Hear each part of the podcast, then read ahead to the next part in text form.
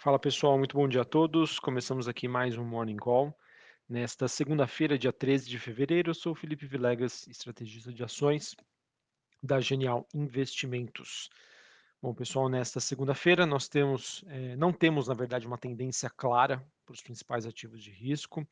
Eh, temos um leve viés positivo aqui para as principais bolsas globais na Europa e nos Estados Unidos, mas enfim, eu acho que o principal dado dessa semana, que vai ser a divulgação da inflação nos Estados Unidos, vai, o que, vai ser o que irá nortear a decisão aí dos investidores é, em relação a um movimento de alta ou de baixa para os ativos de risco.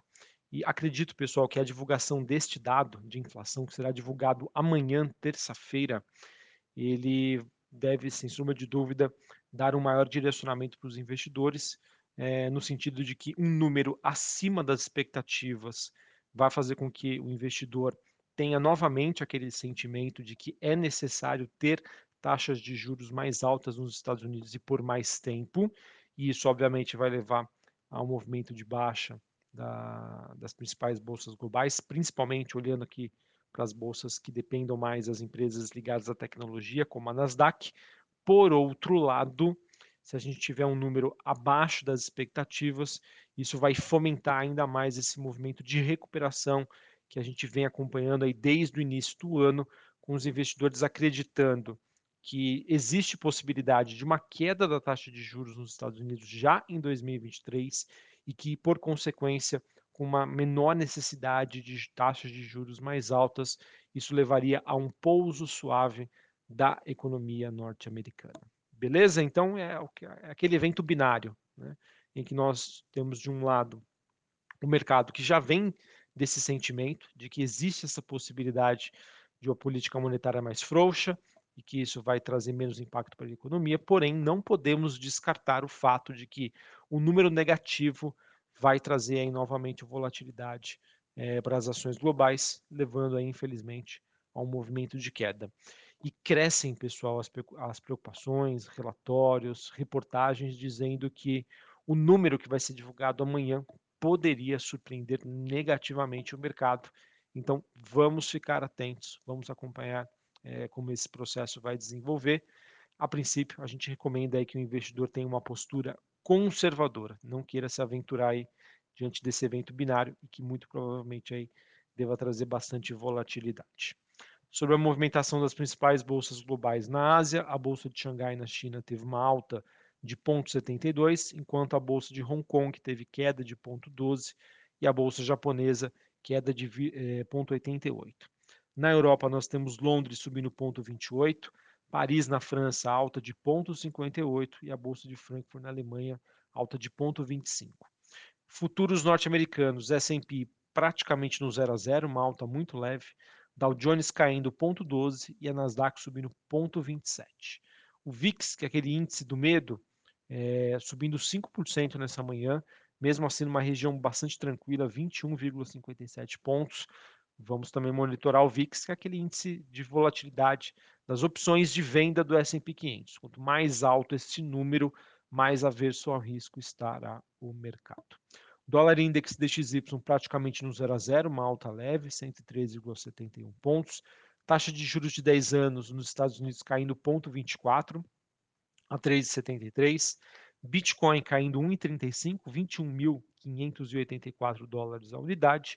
E quando a gente olha para a movimentação das commodities, a gente tem o petróleo WTI negociado em Nova York, queda de 1,25 a 78 dólares o barril, e o Brent, que é um contrato negociado na Bolsa de Londres, queda de 1,19 a 85 dólares o barril. É, em relação ao petróleo, é, esse movimento de baixa acontece diante do plano da Rússia em limitar a oferta ah, que aconteceu por conta das retaliações às sanções ocidentais, que acabaram sendo compensadas por preocupações em relação à desaceleração do crescimento global. Tá? O mercado ainda é, questionando e tentando entender como vai ser a dinâmica é, de preços para o petróleo em 2023. De um lado, tem essa questão da Rússia, que limitou a sua oferta, anunciada na semana passada. Por outro, o mercado ainda preocupado com como vai ser o nível de atividade econômica do mundo. Em relação ao minério de ferro na China, nós tivemos aí um, um dia de queda um pouco mais forte para o minério de ferro, é, e isso acaba acontecendo diante das incertezas sobre a demanda de aço pelos chineses, que a gente vem comentando aqui com vocês sobre a fragilidade com que ainda est é, estamos acompanhando o setor imobiliário na China. Então, reforça aí também o nosso tom de cautela. Em relação aos metais industriais, o cobre avança 0,03, uma alta muito leve, enquanto o níquel recua 3,5%. Beleza? Bom, pessoal, então, olhando para as movimentações internacionais, apesar de nós estarmos tendo hoje, até o momento, um dia um pouco mais positivo para as bolsas, é importante dizer que a semana anterior foi uma semana de bastante volatilidade e de queda para essas ações globais. Então faz sentido aí a gente, o mercado, fazer as suas correções o grande evento de amanhã, terça-feira, dado de inflação nos Estados Unidos, que sim, vai ter aí, na, na nossa opinião, um, vai ser um evento de grande volatilidade. Um número pior do que esperado, queda para as bolsas globais. Um número melhor do que, do que as expectativas vai trazer é, reforçar né, aquela tese dos investidores de que há espaço para um pouso suave, uma redução da taxa de juros lá nos Estados Unidos já em 2023. Beleza? Na dúvida, pessoal, diante da, da questão binária deste evento, a nossa recomendação é fique de fora, não queira se aventurar. Agora, se você é especulador, digamos que hoje é o momento de você se posicionar para cada um aí desses lados. Beleza?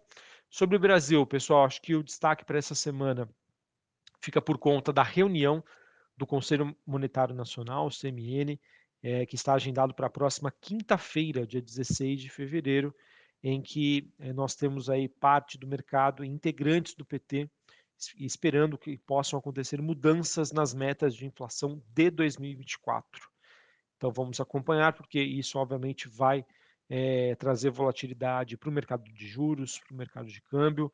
Vamos acompanhar também como esse evento vai se desenrolar durante esta semana é, e como ser, serão as possíveis declarações aí do governo diante de, de tudo que vem acontecendo nas últimas semanas.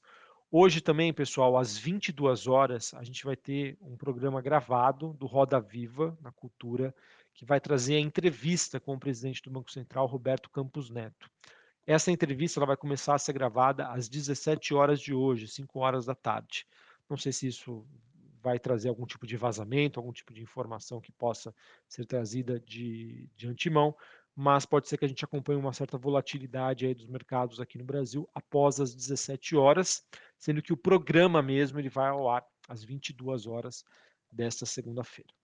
De acordo com a reportagem do Valor Econômico, o acordo entre governo e Senado deve fazer com que a tramitação da lei das estatais volte a avançar então também é um evento aí que pode trazer volatilidade para Banco do Brasil e Petrobras.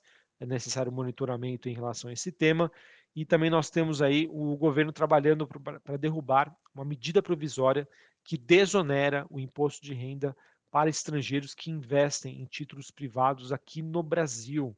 É, se isso realmente for para frente, é mais custo para o investidor estrangeiro. Não estou entrando aqui no mérito se isso é certo ou errado, mas a minha expectativa é de que, se realmente isso for para frente, pode causar um fluxo de saída desse tipo de investidor aqui no Brasil para esse tipo de investimento. Obviamente, isso pode pressionar o real ante o dólar. Ok? Uh, e só para a gente encerrar aqui, vamos falar um pouquinho mais sobre o noticiário corporativo, em que segue no radar aí do mercado a, a novela, né, o episódio Americanas, em que nós tivemos diversas eh, matérias aí do Jornal Valor Econômico em relação ao tema. Uma delas traz que a maioria das empresas fornecedoras da Americanas tem créditos a receber equivalentes a 30% ou mais do seu faturamento anual. Então vejam, pessoal, que infelizmente o episódio, o evento Americanas, não vai estar é, interferindo somente nos, nos negócios dela muitas outras empresas podem ser impactadas.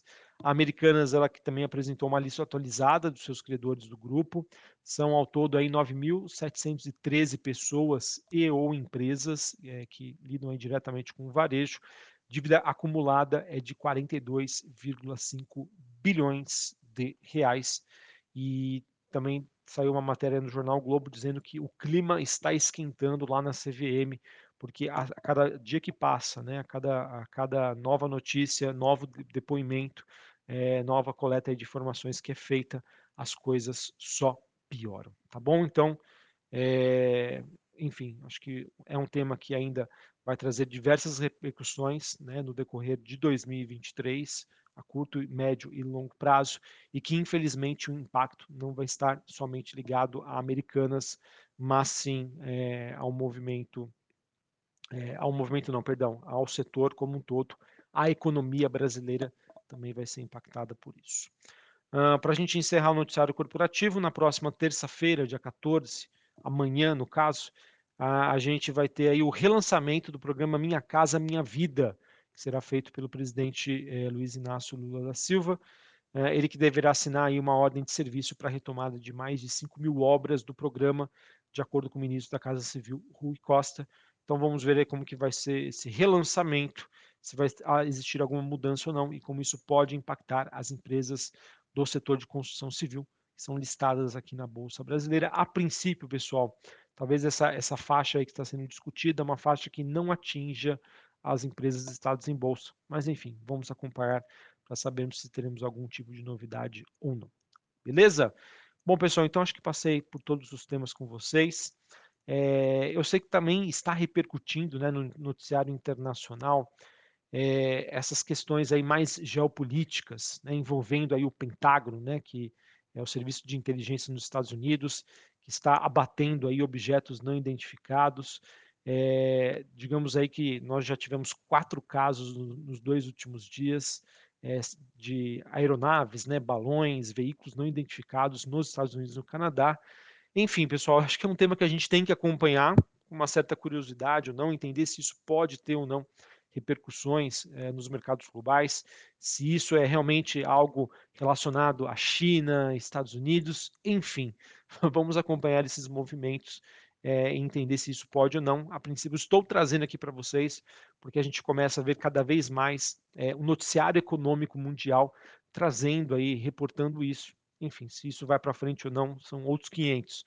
Mas, enfim, só para a gente estar também atento a esses movimentos e como isso poderia ou não impactar. A princípio, vejo zero impacto tá, nos mercados, mas se a gente, onde há fumaça, temos fogo.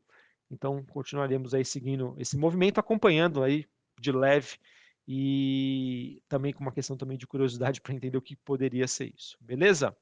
Um abraço a todos. A princípio, pessoal, é, apesar da, da alta né, das, das bolsas globais, tecnicamente falando, o mercado brasileiro e Bovespa entrando numa tendência de baixa e a curto prazo. A região ali entre 107 e 108 mil pontos é uma região bastante importante, é um suporte importante que, se for perdida, pode abrir espaço aí para novas quedas. Tá bom? Então, com o movimento de baixa hoje das commodities, a gente tem uma pressão mais negativa das exportadoras e fica aquela dúvida sobre como as empresas ligadas ao consumo doméstico irão reagir Tá? Isso porque a gente é, tem aí eh, eventos super importantes para essa semana e, e, entender né, como o governo vai se posicionar em relação a isso acaba sendo um grande desafio. Um abraço a todos, uma ótima segunda-feira para vocês, um ótimo início de semana e até mais. Valeu!